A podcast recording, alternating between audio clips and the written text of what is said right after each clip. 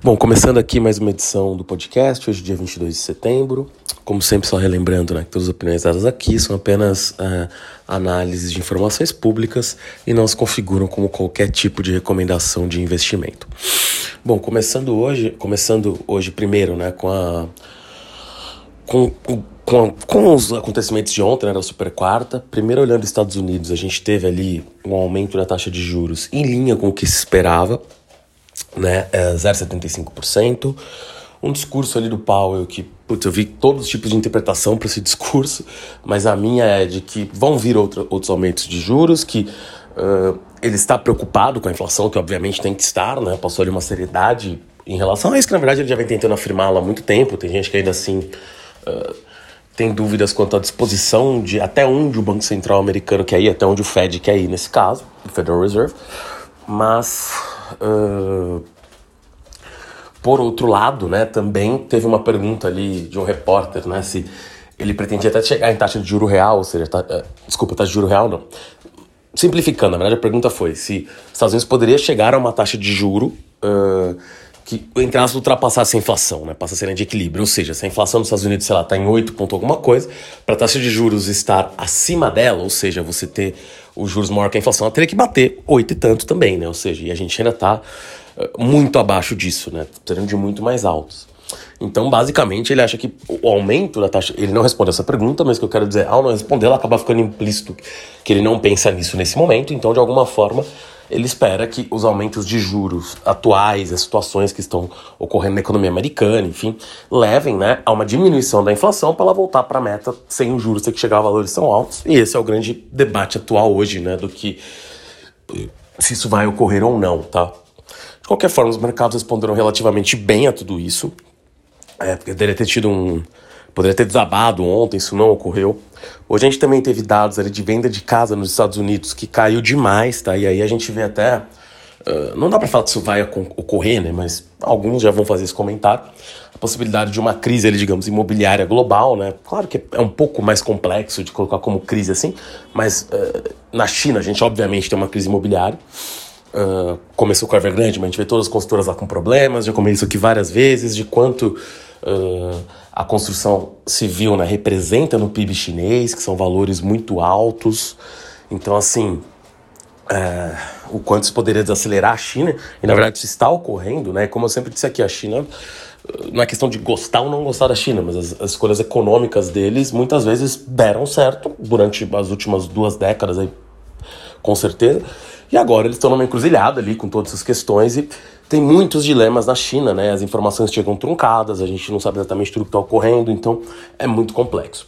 Mas nos Estados Unidos o que a gente tem é o mercado imobiliário agora, além do chinês já estar sob pressão, com o menor número de casas vendidos há muito tempo, né? Ou seja, isso é um sinal de desaceleração da economia. Por outro lado, a gente teve ali o, o seguro, os números de seguro-desemprego hoje também, que acabaram vindo ali bem próximos ao consenso, mas uh, eu acho que esse é um número até que as pessoas mais estão olhando, né? Porque hoje, claro que a inflação nos Estados Unidos tem diversos fatores, mas um deles que parece muito persistente é a falta de trabalhadores, né? Ou seja, uh, as empresas estão tendo muita dificuldade de contratar, né? Tá faltando gente, digamos, ou seja, seja porque algumas pessoas pós-pandemia decidiram não voltar ao mercado de trabalho, ainda estão com medo do vírus, ainda tiveram problemas, uh, desistiram de trabalhar, sei lá, né?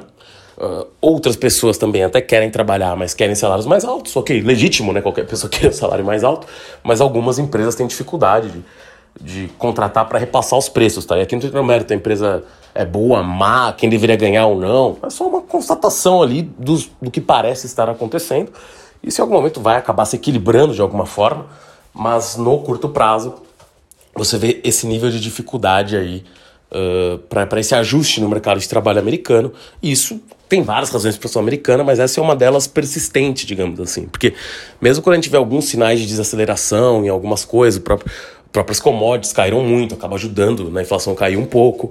Hoje também tem um gráfico até muito interessante que o, o Galloway, que é um professor da NIU Stern, postou no, no Twitter que mostra ali os preços, né, de mandar um navio de Xangai para Los Angeles e que esses preços antes da pandemia ali em 2020 eram um pouco abaixo de 2 mil dólares, talvez, chegaram a bater 12 mil dólares em 2021, na época da retomada ali, e agora já estão quase voltando para 2 nesse momento. Então, assim, a gente vê uma, alguns indícios de normalização, apesar de toda a questão da Covid-0 na China, que fecha abra cidades. Uh, da inflação altíssima no mundo inteiro, ainda assim a gente vê alguns sinais de estabilização no comércio internacional. N não quer dizer que ele está estabilizado, longe disso, a gente tem vários gargalos ainda, mas uh, são alguns sinais, digamos, animadores, mas não que não indicam que as coisas vão mudar tão rápido, né? No sentido de uma normalização completa. Bom, é, a conclusão disso tudo, né, que acabou ficando um pouquinho aberto, é que eu acho que o Fed vai prosseguir com, com, com o aumento de juros, vai continuar sempre essa discussão sobre soft landing ou não, que eu vou ficar repetindo aqui, não vou ter uma conclusão sobre isso, é muito difícil ter uma conclusão sobre isso, mas o que parece é que ao mercado não responder tão mal, tá? Tem que ficar muito de olho agora no próximo, uh, no próximo índice de inflação americano. Já tem gente falando que espera que esse próximo, até porque o petróleo está caindo mais uh, e as commodities também, poderia ali vir um pouco melhor, já que o do mês de agosto foi muito ruim. Vamos ver como vai ser esse, esse próximo indicador do mês de setembro. Mas eu diria que esse é o grande indicador para ficar de olho aí, que ainda vai demorar semanas para sair, mas eu diria assim, ou as parciais dele, né? Esse vai ser o grande modulador das bolsas aí, se a inflação nos Estados Unidos está voltando ou não. Ele já era há muito tempo, mas eu diria que agora está ficando cada vez mais centrado nisso.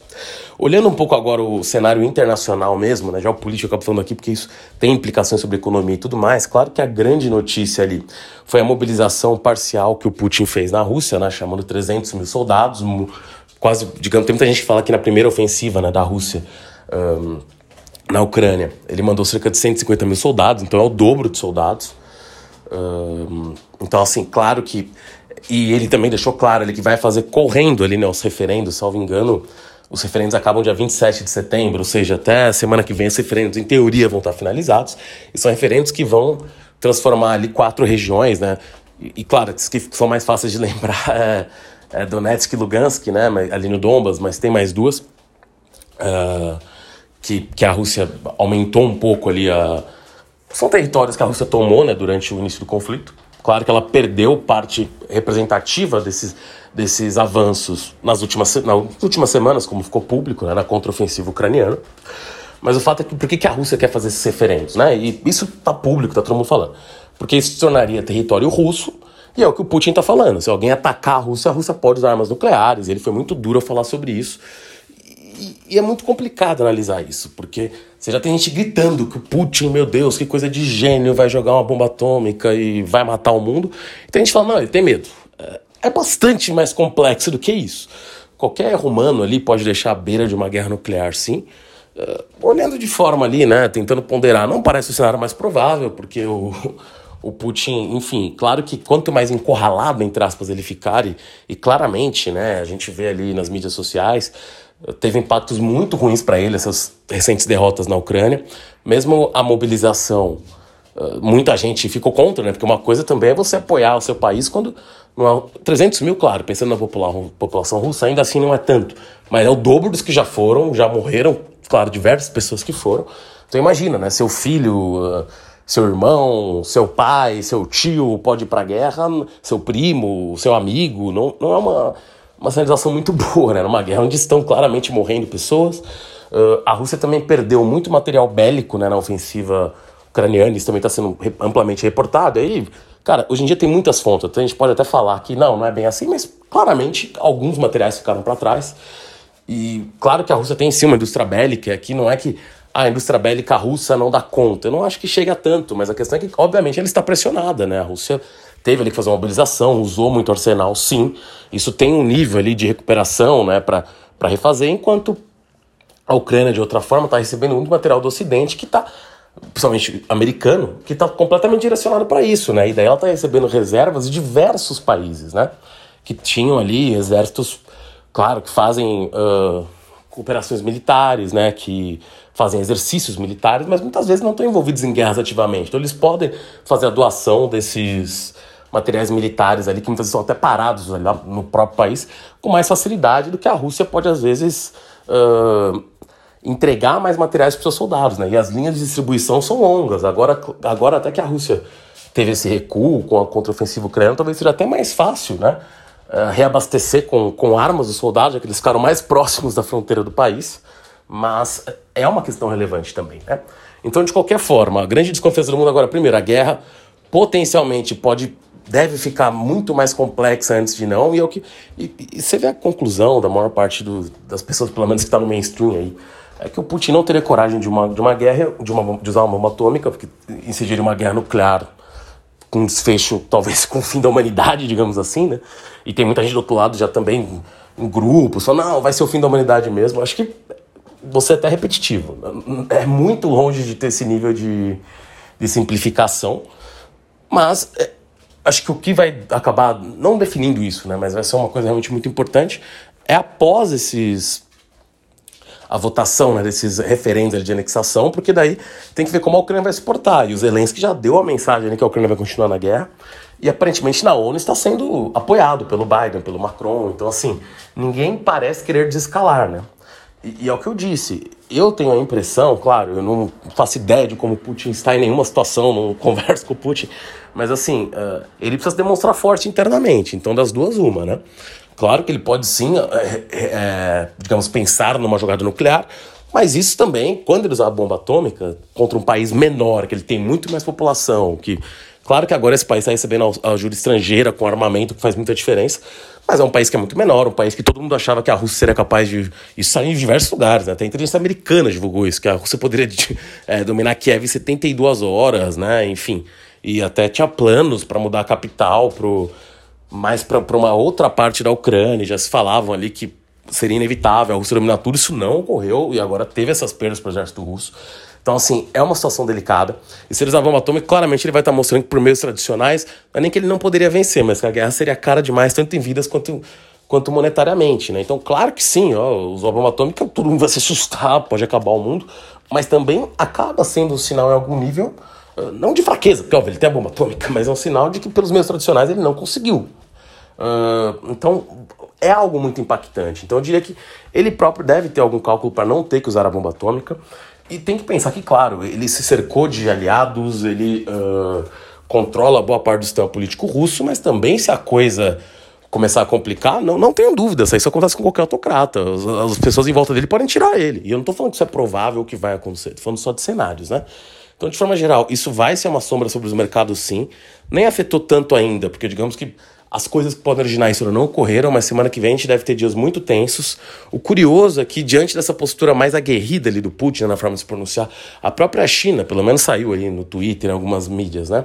Que a própria China é, pediu ali né, um cessar-fogo, que obviamente não vai acontecer agora, mas é curioso a China ter algum posicionamento dessa forma. Então, assim, isso também demonstra que os próprios aliados né, russos, a China, como eu sempre falo, que é muito pragmática, ela faz muito comércio com o mundo inteiro. A China também não quer um mundo em guerra caindo bomba atômica. Então, assim, a Índia também, no encontro, que eu comentei aqui na última edição, que a Índia também participou, entre países ali que. meio organizado pela China, né? Mas um grupo que a China encabeça ali, mais de comércio, no qual o Modi, o presidente indiano, também estava. Você também teve ele também falando que. E ele falou até de forma mais clara do que o Xi Jinping, né? Que o Xi Jinping, como sempre, fez aquela dualidade chinesa ali, de tipo, ah Claro que a gente está confortável com a guerra, mas enfim, a Rússia tinha o direito de se defender, mas a guerra está incomodando. O Modi foi mais direto, né? Falou, eu gostaria que a guerra acabasse. Então, assim, o, o próprio Erdogan, né, o, que também tem uma postura às vezes dúbia, porque ele conversa muito com Putin, conversa muito com o Zelensky, tá ali numa, numa posição geográfica chave do conflito, né? Até falou também que ele próprio não, não reconheceria também os, os referendos, né? Então, assim, isso leva a um isolamento maior do Putin, que pode tanto levar a uma radicalização de levar a bomba atômica, a queda dele, ou algum nível de capitulação dele no sentido de, não que ele vai se render, mas que ele manda mais soldados, conquista um pouco mais de território ucraniano, uh, e aí negocia um cessar-fogo. Então, assim, podem ter desfechos mais tranquilos e muito mais complexos, mas eu acho que, assim, isso tem que estar no radar de todo mundo, né? Uh, pode sim acontecer coisas inimagináveis, a guerra deve escalar. Uh, e só lembrando a questão da bomba atômica, né? O Putin já falou isso outras vezes, uh, e aqui não é questão de não cumpriu, mas me soa mais como uma ameaça.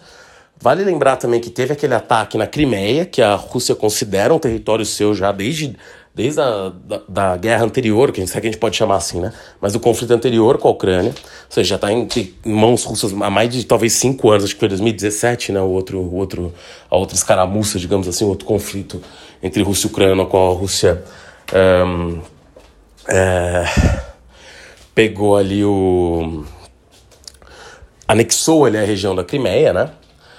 Então é, acaba sendo, né, que acaba ocorrendo aí que a Ucrânia soltou um míssil que atingiu a Crimeia, ficou-se ali a dúvida de quem teria sido atirador, a Ucrânia negou, a Ucrânia admitiu isso e o Putin soltou uma atômica, né? Então o cara diz assim, claro que a situação só escalou desde então, mas é que não dá para levar tão literalmente o que o Putin fala, as pessoas levam, né? E, e ele joga com isso. Até internamente ele tinha que tomar uma medida tão dura quanto essa, e como eu disse, talvez pela primeira vez em muito tempo ele foi firmemente questionado, né? Tanto que teve até o Navalny, que, que foi ali o opositor dele, que foi envenenado no avião na Alemanha, tá preso agora lá na Rússia, foi impedido de falar com os advogados dele, porque mesmo preso, a voz dele estava ressonando, não estou falando que é a maioria da população, mas assim, em alguns alguns, alguns estratos da população, né? O maior opositor do Putin. Então, assim, a situação para o Putin também não está tão confortável em casa.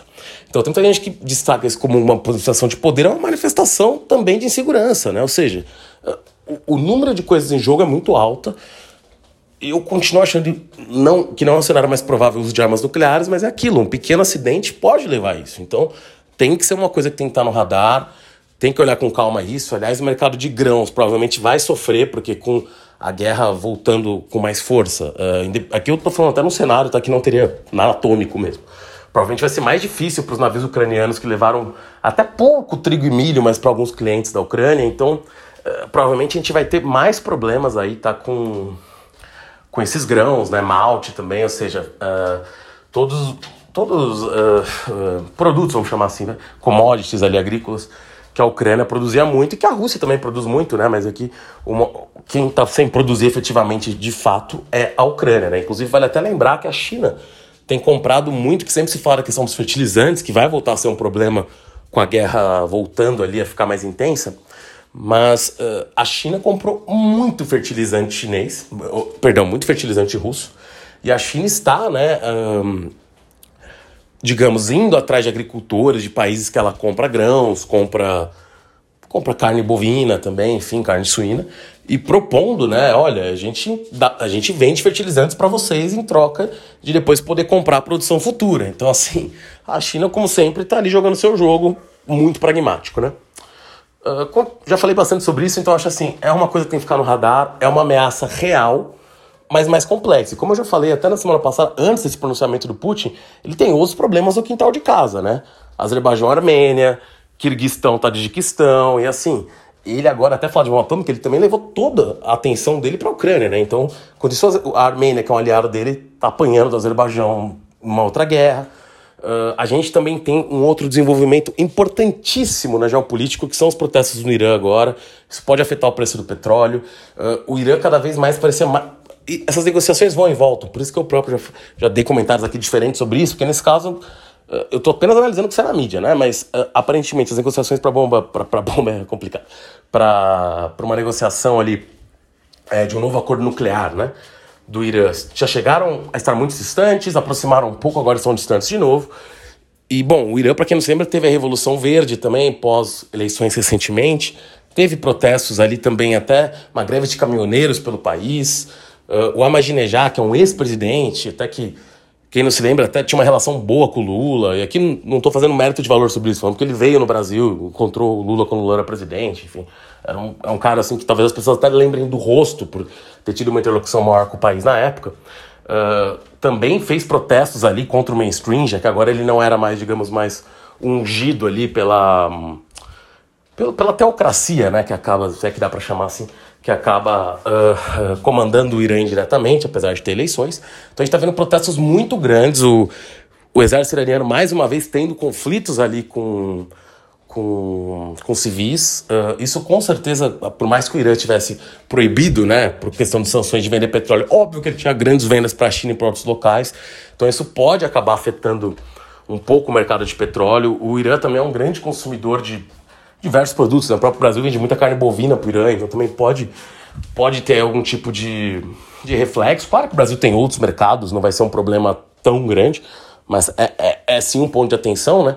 E como comentei aqui na semana passada, até mencionei o Irã agora, porque além da complexidade de tudo isso, tem que se lembrar que a guerra do Azerbaijão e Armênia, que voltou agora a ter, uma das coisas que a Turquia quer ao financiar, digamos assim, o Azerbaijão, né, né com equipamento militar, né? Ou seja, até muita gente está chamando de uma proxy war entre Rússia e Turquia ali, né? Só que a Rússia agora, que a Armênia já perdeu, né, a guerra no começo de 21, antes da Rússia invadir a Ucrânia, e agora a Rússia, apesar da Armênia ter até invocado né, um acordo de proteção militar que ela tem com a Rússia, a Rússia não vai se meter nisso, né? Nesse momento, não é o que parece, muito improvável. Então, o Azerbaijão tem, parece tá mais, caso não se chegue a um cessar-fogo definitivo, tem mais chances ali de, de sair com anexões territoriais, e um dos objetivos seria um pedaço de terra de, dessa região ali que, que está no, no, no, no centro do conflito, né, entre, uh, entre o Azerbaijão e a Armênia, uh, de se ter uma, um espaço terrestre que, faria, que acabaria, uh, um espaço de terra ali que iria para o Azerbaijão, que faria é, fronteira com a Turquia, né? E lembrando que o Azerbaijão faz fronteira com o Irã e o Irã estava muito satisfeito com isso, porque o Irã não gostaria que a Turquia tivesse uma fronteira, por menor que fosse, para vir direto para o seu aliado Azerbaijão já poder chegar no seu território, né? Então ela tinha que passar pela Armênia. Então, é, só que o Irã agora que tem um problema interno, ele já estava se manifestando contra isso, até de forma virulenta, quer dizer, por mais que fossem palavras que não queria esse desfecho, agora ele tem problemas internos para tratar, né? Então, pode esperar talvez também novidades em Azerbaijão e Armênia por causa disso. Então, só para você ver como o tabuleiro é complexo, as coisas vão acontecendo. Isso mexe com o preço de tudo, mexe com o preço somente de commodities, porque todos esses países têm ali algum nível de produção, gera desestabilização regional também. Então a gente tem um mundo muito mais complexo e violento do que nos últimos tempos. Eu ia até fazer alguns comentários sobre a Índia hoje, tá? E vou sumarizar muito rápido, mas vai acabar ficando para a próxima edição. Que era para dizer que a Índia está crescendo uh, numa intensidade que talvez as pessoas ainda não estejam entendendo. A gente vê muitas empresas americanas agora, e, e do mundo todo, na verdade, que tinham grande parte da produção na China, dizer que elas não vão tirar a produção de lá, isso não acontece de um dia para o outro mas já com planos, né, que muitas levaram a produção para o Vietnã, mas agora de levar para a Índia também. A própria uh, Apple, que tem boa, grande parte né, dos seus iPhones produzidos ali na, na China, já falou de, até, se não me engano, até 2027, levar 25% da produção para a Índia. Uh, a Índia tem três tem vários conglomerados, na verdade, muito grandes de bilionários indianos, mas tem três muito grandes, que é a Adami, a Reliance e a Tata que tem investimento nos próximos anos no país gigantescos, assim, em, em várias áreas diferentes. São, são, coisas de mais de 100 bilhões de dólares, né? Enfim, realmente investimentos muito altos, estimulados pelo governo. A Índia ainda é um país que ainda está com a taxa de natalidade ainda crescente, ou seja, um país que ainda ganha população, vai virar a maior, vai virar a maior população do mundo, né? Deve passar a China em breve. E, e assim, ao contrário da China, que, claro, pode ser que reverta isso, mas no momento tem sim uma questão ali, até pela política de Fulinco, que foi encerrada por isso da população da chinesa está começando a decair, né, provavelmente.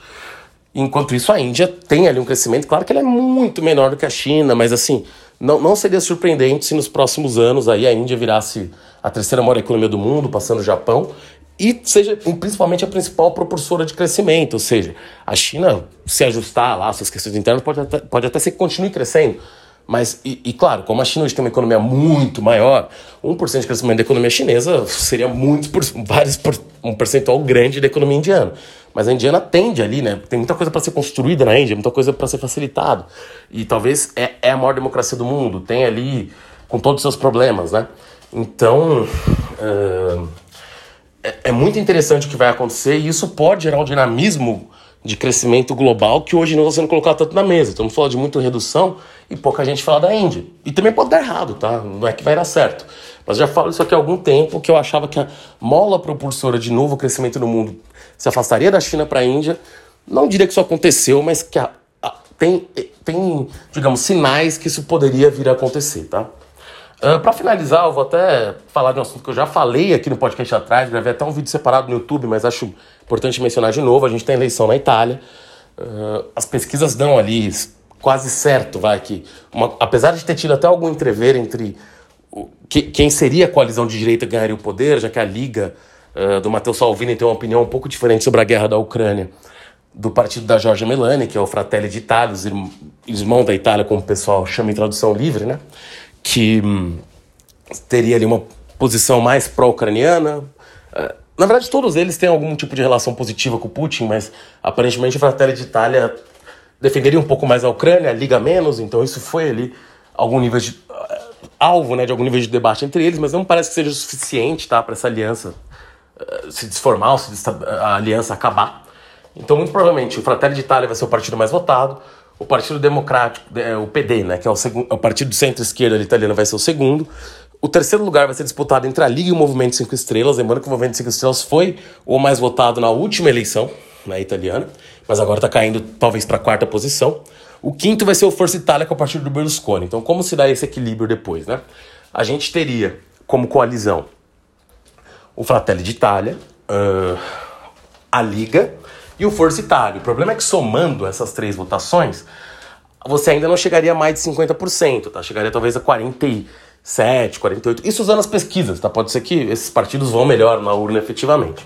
Mas tem o Itália Exit, que é um partido que quer que a Itália deixe ali o, a União Europeia, que eu acredito que toparia compor nessa posição, embora talvez fosse até um apoio mais velado, não sei se seria um partido que chegaria a ganhar ministérios, né? Porque apesar de todos esses partidos não serem muito entusiastas da União Europeia, não me parece que nenhum deles tem, esteja na plataforma uma saída da União Europeia como, como propõe o Itália Exit, mas provavelmente ele seria ali o, o, o porque ele deve ganhar 3% da votação, novamente, pesquisa, pode estar errado, mas assim, ele ganharia mais ou menos 3%, então aí bateria 50%.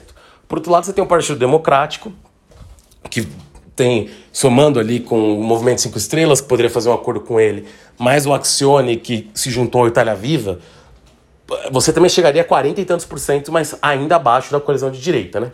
Por que eu tô falando tanto da coalizão de direita? Essa coalizão já falou que quer vender a Team Brasil, já fiz um vídeo sobre isso.